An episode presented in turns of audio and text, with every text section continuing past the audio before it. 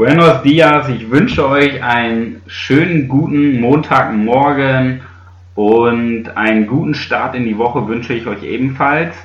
Herzlich willkommen zum Marcon Communication Podcast 2019 und heute mit einer kleinen äh, Ankündigung. Ähm, heute kommt eine Special-Folge und zwar eine Interviewfolge mit einer Freundin von mir, der Anne Schlüter von Unendlich Event Design. Guten Morgen, Anne. Hallo, guten Morgen, Manuel. Ähm, die Interviewfolge soll so in die Themen Selbstständigkeit, äh, der erste Schritt, einfach machen und Mindset gehen. Darüber möchte ich heute mit Anne zusammen sprechen und damit du als Zuhörer ähm, einiges daraus mitnehmen kannst. Nicht unbedingt, dass du dich selbstständig machen musst, sondern einfach was kannst du aus positiver Energie und Kraft für dich selber mitnehmen, jetzt für die kommende Woche und für die Zukunft? Fangen wir einfach mal an. Ähm, Anne, stell dich doch einfach mal ein bisschen vor. ja, hallo, liebe Zuhörer. Anne Schlüter ist mein Name. Mir gehört die Firma Unendlich Event Design. Und ich mache es seit circa 1,5 Jahren im Hauptgewerbe, habe es vorher im Nebengewerbe betrieben. Was machst du da? Also, ich plane Hochzeiten bei Unendlich Event Design. Ähm, hauptsächlich geht es um Dekoration und den Tagesablauf von Hochzeiten. Okay. Was treibt dich denn da so an? Ich meine, das ist ja schon ein stressiger Beruf. Ja, also meine Eltern hatten ein Gastgewerbe. Ich bin in dem Bereich ähm, Gastro, Hotel groß geworden. Auch dort gab es immer Hochzeiten. Ich bin durch verschiedene Berufe gegangen und habe dann aber gemerkt, dass die Hochzeitsplanung mir doch am meisten liegt. Und was mich daran antreibt, sind einfach die glücklichen Gesichter am Hochzeitstag der Paare. Okay, ja, das ist ja schon mal ähm, wichtig zu wissen, dass sich nicht das Geld antreibt, denn das ist, ja, es ist einfach so, das ist das äh, seltenste ähm, bei Selbstständigkeiten, sondern letztendlich die Emotion, die dich antreibt. Jetzt ist es trotzdem finanzielles Risiko, sich selbstständig zu machen. Nicht nur, dass man Geld in die Hand nimmt, um ein Unternehmen zu gründen, sondern auf der anderen Seite auch, man steht erstmal ohne Gehalt da. Wie war, wie war das bei dir in den ersten anderthalb Jahren, wie du gerade schon sagtest? Ja, also da ich mich ja im Nebengewerbe selbstständig gemacht habe, beziehungsweise es vorher im Nebengewerbe betrieben habe, konnte ich mir zum Glück schon einen ähm, Namen machen. Viele Kunden kannten mich, haben mich weiterempfohlen. Die Mundpropaganda, das darf man wirklich nicht vergessen, ähm, war ein sehr großer Vorteil von, für mich.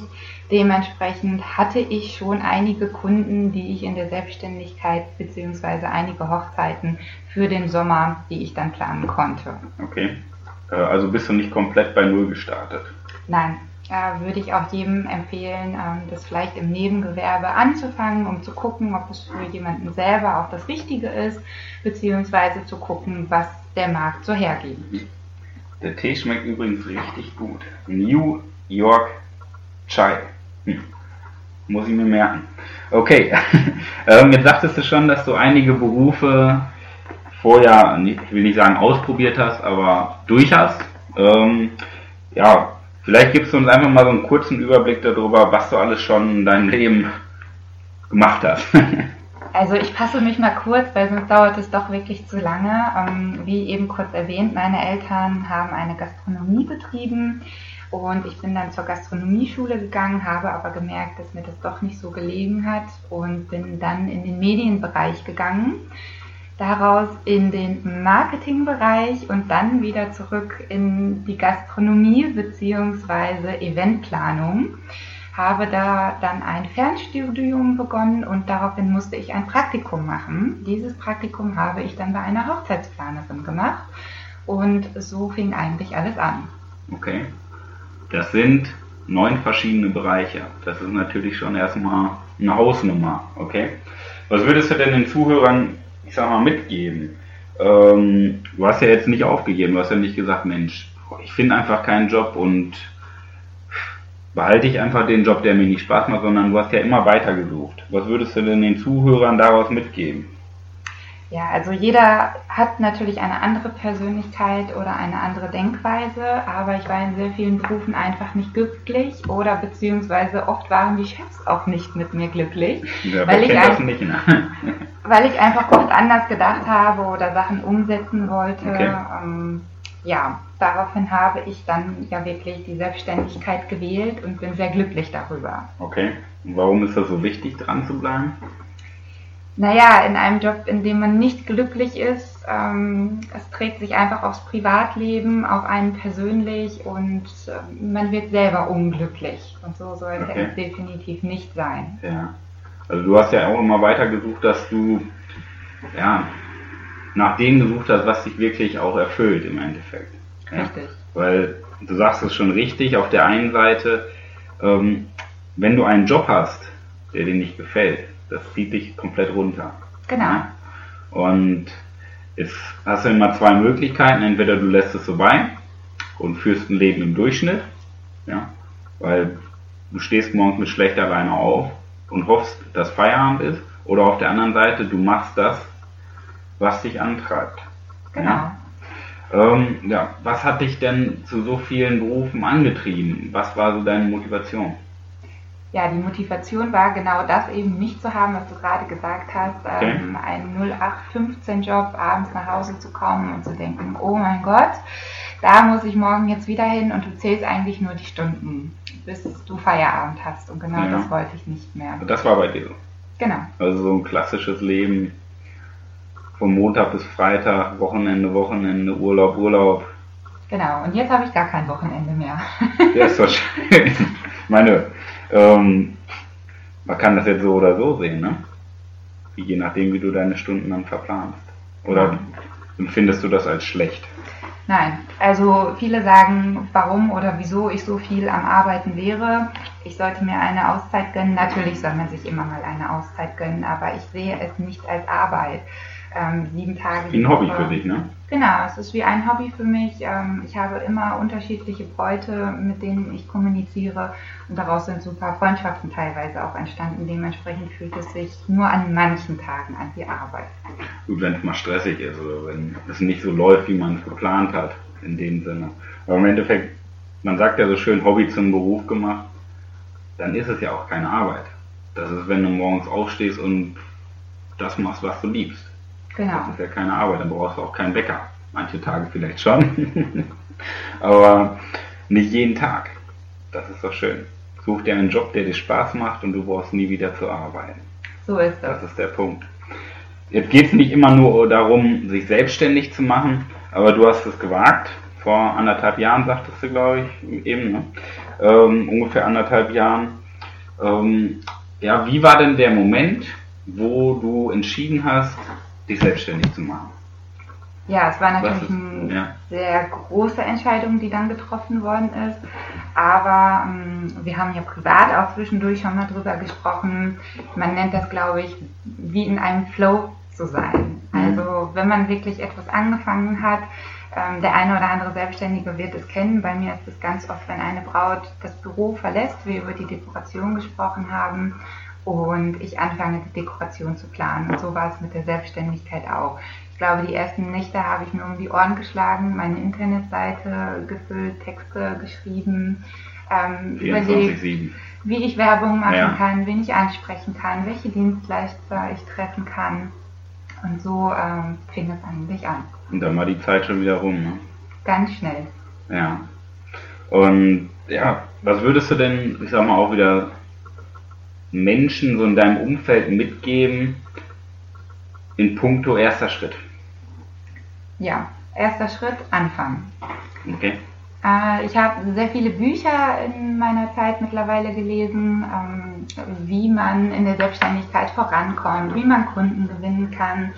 Oft habe ich das Buch am Ende zusammengeschlagen, habe gedacht, wunderbar, dass ich es gelesen habe, aber unterm Strich kann man es in ähm, ganz kurz zusammenfassen. Fang an, bei egal was. Du hast einen Gedanken. Jedem Buch, ne? Bei jedem Buch. Du nimmst immer was mit. Genau, aber im Endeffekt fang an, jede Idee, die du hast, schlecht kann es nicht sein. Du Ja. kannst auch wenn nur daraus lernen. Jetzt kennst du sicherlich auch das Problem, was viele Menschen haben, auf der einen Seite der Mut. du wirkst, so seitdem wir uns jetzt auch kennen, sehr mutig. Ja? Kannst du das jedem empfehlen? Ich sag mal, oder würdest du sagen, Mut ist gar nicht so wichtig dafür?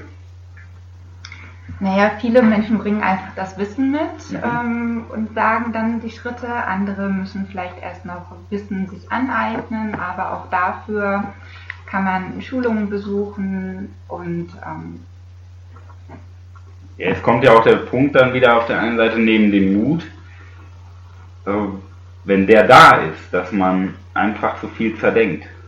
Ja? Du hast es eben schon richtig gesagt, du bist einfach angefangen und hast dann geschaut, was du machst. Ja? Ähm, ja, was unterscheidet letztendlich das Anfangen vom Zerdenken? Einfach machen, es könnte ja gut werden. Dein Lieblingsspruch, ne? Genau, mein Lieblingsspruch. Ähm, auf die Nase gefallen ist man oft genug, aber Mut gehört natürlich dazu. Aber ich möchte nicht zu den Menschen gehören, die später sagen, hätte ich es doch mal gemacht. Also ja. bin ich ganz oft natürlich, wie schon gerade gesagt, auf die Nase gefallen. Manche Sachen haben einfach nicht funktioniert, aber unterm Strich kann ich doch sagen, dass ich sehr erfolgreich mit dem bin, was ich gerade tue. Und auch in meinem Umfeld Personen habe, die Hochzeiten planen, die wirklich nach kurzer Zeit wieder aufgehört haben, weil sie einfach gemerkt haben oder den Mut nicht hatten. Also es gehört schon ja. sehr viel ähm, auch vom Umfeld, von den Freunden dazu, die einen einfach unterstützen und sagen, mach es einfach. Ja, ich meine, du hast ja schon einen sehr starken Antrieb in dir drin. Sagtest aber am Anfang, dass Geld ja nicht dein Antrieb ist, sondern du machst es wegen der Emotion, das Lächeln von den Bräuten. Ähm, der Erfolg stellt sich erst später ein. Ja? Bei ja. dir, bei dir auch, bei mir auch im Endeffekt. Erzähl mir noch mal so ein bisschen zu deinem Antrieb. Warum, warum warum machst du deinen Beruf? Warum ist dir das Geld nicht wichtig, sondern letztendlich das Lächeln der Menschen? Also das Geld darf man natürlich nicht vernachlässigen, seine Rechnung muss man trotzdem am Ende des Monats bezahlen können. Aber ich bin ganz oft hm, eine der letzten, die irgendwie die letzten zehn Minuten noch aufschreibt oder irgendeine Fahrt berechnet zum Dienstleister, weil es mir wirklich wichtig ist, dass die Hochzeit komplett funktioniert durch meine Dienstleistung. Okay. Und, ähm, das ist deine Leidenschaft. Ne? Genau, es ist meine Leidenschaft. Ich bin glücklich, wenn die Floristin reinkommt, die Blumen auf die Tische stellt und man sieht die Location wachsen. Von den weißen Tischdecken mhm. bis zur Tischdekoration nachher, wenn alles funktioniert, alles passt. Und das ist der Moment, wo ich am glücklichsten bin. Weißt du, was das Schönste ist? Wenn ja, wenn eBay Kleinanzeigen, nein. Ähm, weißt du, was das Schönste ist? Wenn du darüber erzählst und mich gar nicht direkt anguckst, sondern ein bisschen in der Luft herumschaust und einfach lächelst. Weil das zeigt einfach, dass du nicht irgendeinen Müll erzählst, sondern dass es auch wirklich vom Herzen kommt. Was heißt denn für dich selber Leidenschaft?